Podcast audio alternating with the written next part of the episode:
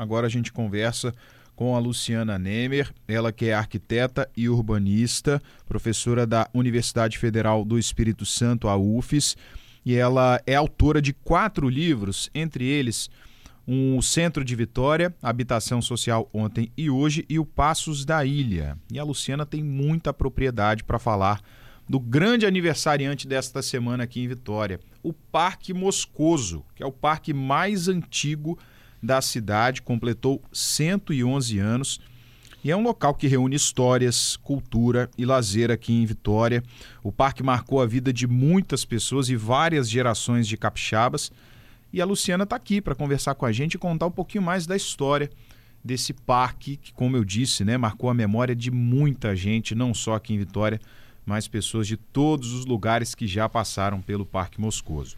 Luciana, muito obrigado, viu, por nos atender aqui na CBN neste sábado para trazer essas informações, enriquecer esse nosso debate com os ouvintes. Bom dia. Bom dia, José Carlos. Bom dia, ouvintes da CBN. Um prazer aí atendê-los e obrigada do convite. Vamos falar do aniversariante, então, né? Vamos sim. O Parque Moscoso completou 111 anos nesta sexta-feira. Se eu não estou ruim de conta, a inauguração então foi em 1912, é isso? Como que se formou o Parque Moscoso? O centro era um grande polo daquela época, né? Como que foi pensada então a construção do Parque Moscoso há 111 anos atrás? Sim, José Carlos, o parque vem dentro de um ideário daquela época, né? É, de saneamento das cidades e embelezamento, né? Se a gente observa o centro histórico de Vitória, né, a cidade alta, a gente vê ali as ruas tortuosas, né, que vão vencendo os aclives, dando acesso aos edifícios, às casas, né? E a região do Parque Moscoso ela tem um traçado bem diferente, né? Uma região plana. Ali era um mangue, né? Era conhecido como Mangal do Campinho ou Campinho. E aí, na virada do século XIX para o XX, né, várias cidades do Brasil passam por programas né, de urbanização, de melhorias ligadas ao saneamento, ao paisagismo. Né? No Rio, a gente tem lá a famosa reforma do prefeito Pereira Passos, né, que ficou conhecido como Bota Abaixo. E aqui em Vitória, a gente começa a ter uma ampliação dos aterros. Né? A região do parque, ela já existia. Ali era o, o bairro era chamado Vila Moscoso, em homenagem ao presidente da província, né, que ficou entre 1888 e 1889, o presidente Henrique de Ataíde Lobo Moscoso. É, é, é, a partir dele que a gente tem o um nome de Parque Moscoso, né? Então, o nome da região vem antes da, do, da inauguração do parque em si. Mas era uma área, como eu te falei, é, completamente alagada, insalubre, né? E a gente tem aí as pandemias também na virada do 19 para o 20, assolando as cidades, né? Os grandes aglomerados, né? Populacionais, como epidemias de febre amarela. Então, dentro dessa corrente do higienismo, um, dos princípios era aterrar os mangues. E aí a gente ganha essa área plana aí na cidade de Vitória, que recebe um projeto de urbanização, incluindo né, lazer e saúde e ruas com traçados mais retos, é a cidade se abrindo para quem chega a ela e para os moradores, né? Então a gente tem um desenho urbano completamente diferente aí na região do Parque Moscoso. E coincidente, coincidentemente, né, a gente está num governo de Jerônimo Monteiro, né, que foi assim um visionário que fez várias melhorias para a cidade de Vitória e a nível de malha urbana, circulação viária, é, calçamento de avenidas, instalação de sistema de esgoto e águas pluviais. E nesse contexto, ele inaugura o Parque Moscoso. Perfeito. Então, em 1912. Isso, 1912. O centro já estava bem desenvolvido nessa época, Luciana? Já, já tinham é, muitos prédios, muitas moradias estabelecidas por ali? Ou essa inauguração do parque também ajudou a, a levar mais pessoas ali para a região do centro? É, o nosso centro ele é dividido, como te falei, na parte mais antiga, né? E Vitória é do período colonial, né? Uhum. Então a gente tem construções que são daquela época, né? O Colégio dos Jesuítas, que virou Palácio Anchieta, várias igrejas, né? A do Rosário, a de São Gonçalo, a Capela de Santa Luzia. Então a cidade já estava bem habitada. A região do parque realmente é, foi impulsionada, né? Pelo parque. No, no livro Centro de Vitória, eu falo dos conjuntos de casas que foram construídos na época do Jerônimo Monteiro, é, assim, contíguos ao Parque Moscoso. O primeiro conjunto é dessa época, né, 1910, 1911. Então, entram novos moradores na região, a Vila Militar, ao lado do quartel, né? Hoje ali a gente tem uma praça, o SESC, enfim, e a Vila dos Funcionários. Então, a gente vai vendo que a habitação vai se desenvolvendo junto com as áreas de lazer. Né? Uhum. O Parque Moscoso, é, na verdade, ele teve ali o Paulo Mota né, como responsável pelo o paisagismo e o coronel Antônio José Duarte responsável pelo aterro né, daquela região. Então, esse aterro propiciou tanto é, a chegada de novos habitantes, habitações coletivas, né, casas isoladas, como a belíssima Vila Oscarina, né, que é tombada também né, pela, pela prefeitura, pelo patrimônio. A gente vai falar também que dentro do Parque Moscoso a gente tem a concha acústica, né, que é tombada. Mas isso daí foi ao longo, né, depois da inauguração. Então, quando é, é, o espaço é aberto, né?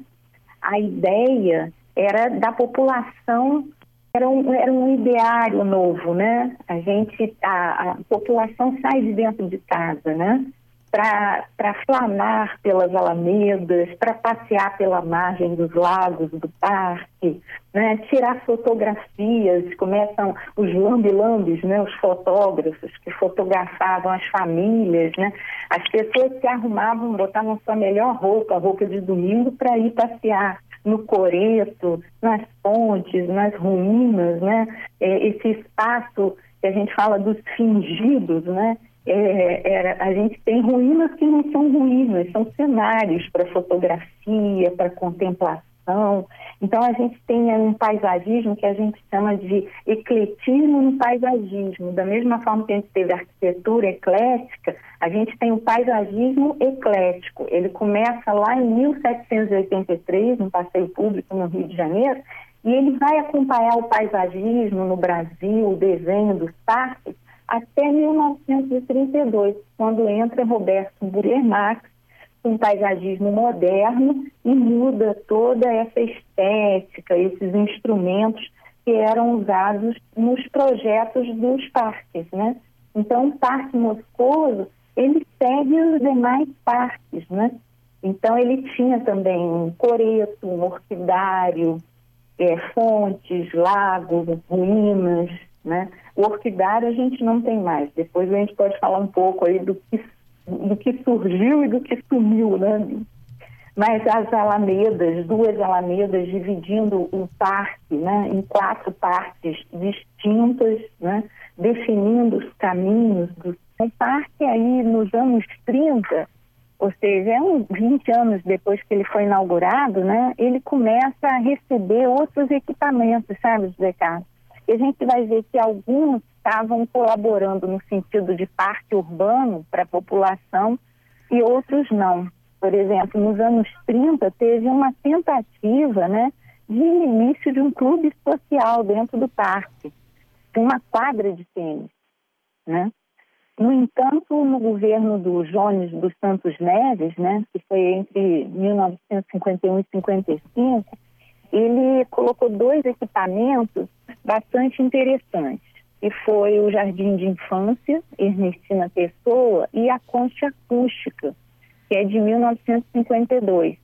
E esses dois equipamentos, eles trazem uma arquitetura moderna para dentro do parque e são projetados pelo arquiteto Francisco Bolonha, que foi um grande nome da arquitetura moderna brasileira. No entanto, para receber essas construções, mexeu no traçado original do parque, tá? E aí algumas alamedas foram desviadas, né? Então, com o tempo, o parque foi perdendo aquele desenho original, inclusive ganhou uma alteração de topografia com morros artificiais. Até que em 1973, que aí foi, assim, vamos dizer, temporariamente um desfecho ruim para o parque, um prefeito de Vitória, o Crisógono Trecheiro da Cruz, ele resolve mudar completamente a aparência do Parque Moscoso, murando todo o parque, né? isolando o parque dessa integração com as ruas do entorno, né? Colocando um sistema de cobrança de ingresso para entrar no parque, uhum. com portaria, roleta, se opondo ao que a gente sabe, conhece e precisa como parque urbano, né? É, a minha geração dos anos 90 pegou já o Parque Moscoso dessa forma. Ele todo murado, né, com aquelas grades ali. Uhum. É, tinha a roleta também, a gente tinha que pagar uma entrada. Na minha época era 25 centavos para você entrar no Parque Moscoso, ali no início dos anos 90. E aí, depois disso, o Parque Moscoso se estabeleceu como ele, ele já aparece hoje realmente, né, Luciana? Depois que ele foi cercado, foi murado. Sim, porque aí começa um retorno, né? É, por conta do primeiro plano de diretor de Vitória, né? É, 1988, né? Começa essa busca, né? Pela readequação, a requalificação do espaço, restauração das alamedas, dos caminhos. Na verdade, em 86, a Secult já tomba a nossa concha acústica, né? Uhum. É, depois a gente pode até falar sobre conchas acústicas, né? Que eu estava vendo no site da prefeitura que Vitória é uma das poucas capitais que tem conchas acústicas, né? E aí comparando com outras capitais, a nossa é a mais antiga. Enfim, em 86 a concha acústica é tombada e em 2001 se inicia esse processo de revitalização para recuperar as características originais. Então, o muro foi substituído por grades, os caminhos foram recuperados, as pontes voltaram aos seus locais, né? E aí, em maio de 2012, né, há 11 anos atrás, é, houve uma grande festa no parque, 100 anos do Parque Moscoso, né? Então restauraram a ponte acústica, fizeram a revisão da parte elétrica, recuperação dos bancos, calçadas, muros, reforma no lago principal. E a Alameda ganha o nome de Paulo Mota, em homenagem ao paisagista, né? Uhum. Que é aquela Alameda retilínea, reta, né? Que liga a, a rua, vamos dizer, dos fundos, né? A gente olhando a principal, a rua Padre José de Anchieta, Cleto Nunes. E ela é paralela à, à Avenida República, né? Inclusive, essa Alameda era local de desfile, parada militar, passava pelo meio do parque, né? Uhum. Já houve desfile também, né, de, de, independência, aqueles desfiles das bandinhas marciais. Era realizado ali em frente ao Parque Moscoso em alguma época, né? Sim, o parque é um referencial, né, para a população. E hoje em dia, todo mundo tem acesso aos mapas, né, rapidamente, né, só ir acessar pelo celular. É interessante observar que tem uma avenida que ela é uma avenida diagonal, que é a Marcos de Azevedo, ela se liga a uma avenida diagonal que está dentro do parque. Então, o paisagista, o Paulo Mota, ele quis realmente integrar o parque à cidade. E hoje, apesar da necessidade da grade, né, a gente tem um parque aberto das 5 da manhã às 10 da noite e só fecha na segunda-feira, durante o horário comercial, para obras de manutenção, né? Uhum. E Luciana, para a gente ir caminhando aqui para o fim da nossa conversa, a gente tem a participação dos nossos ouvintes. Ótimo. Ah, o João Luiz Gasparini traz a memória afetiva dele com o Parque Moscoso. Olha só. Ele disse Essa que foi... é a parte boa. ele disse que foi um torneio de pesca que aconteceu lá quando ele tinha uns 10 anos, isso ali no comecinho dos anos 80. Ele disse que o lago do Parque Moscoso estava repleto de tilápias. E aí tiveram a ideia de fazer um torneio de pesca para crianças no Dia das Crianças. Ele disse que foi muito legal, pegou diversas tilápias e que essa é uma memória afetiva que ele tem ali do Parque Moscoso. Olha que bacana. Muito, muito. E eu estava conversando no arquivo da Prefeitura de Vitória, né? É, tô, e olhando as imagens do fotografias do parque, né? Antes da nossa entrevista. Uhum. O parque ele já teve também, falando dos bichos, né, no parque, viveiro de araras, cavalinho para as crianças passearem, bicho preguiça nas árvores, é, macacos, macaquinhos que estavam cercados, né? E as pessoas naquela época era permitido, né? não sei, não tinha tanta vigilância, davam alimentos, né, para o macaco, inclusive pipoca, né, que as crianças davam para o macaco. E tive notícia, inclusive, de jacaré no lago do Parque Moscou. Olha isso. Vários ouvintes estão tá trazendo esses relatos aqui, ó. O Jean fala, e o zoológico tá do parque? Aí o Saulo, lembro que no Parque Moscoso já tivemos um mini zoológico. Então era isso, né? Tanto Exato. bicho que o pessoal achava que era um zoológico ali. Exato, pavão, né? A gente tem no Parque da Pedra da Cebola, a gente tem pavão, né? Solto, assim, né? Que a gente vai caminhando. E assim, para as crianças tinha a casinha, né? Dos anões, todo mundo queria tirar foto, próximo, né? Cavalinhos que você colocava ficha para aí já cavalinhos mecânicos, né, como brinquedos, né? E aquela topografia irregular, né, que foi feita nos anos 70, permitiu inclusive pista de kart com túnel, né? Então as crianças andavam de carrinho, carrinho bate-bate. Então, e tinha uma grande geodésica também que as crianças subiam. Maravilha, era muito gostoso o Parque Moscoso, que por muitas crianças era chamado de Parque Gostoso também, né? Já também ouvi isso, José Carlos. Então é isso. A gente... Era muita guloseima, né, também, né? É, não. São memórias maravilhosas. Luciano, queria agradecer pela sua disponibilidade em trazer para a gente é, muitas informações importantes, essa formação histórica do Parque Moscoso. Muito obrigado por reviver essa memória aqui dos nossos ouvintes. Ah, é um prazer, é um prazer. Eu preciso pena de não ter passeado no trenzinho, na gangorra, do roda-roda, do Parque Moscoso, mas é que eu estava em outros parques na minha infância, né? mas é isso, é um lugar de congregação, né, de show de artistas. E esse aniversário do parque, quem não participou ontem, né, fica aí para o próximo ano, tem sempre o bolo, né, refrigerante, a comemoração é o dia todo, né? Isso aí, tem programação disponível por todo esse final de semana. Já já a gente traz essas informações aqui para os nossos ouvintes. Luciana, um Muito abraço, bom, até a próxima, viu? Um abraço para vocês, um abraço para todos os ouvintes. Foi um prazer colaborar com a CBN Vitória.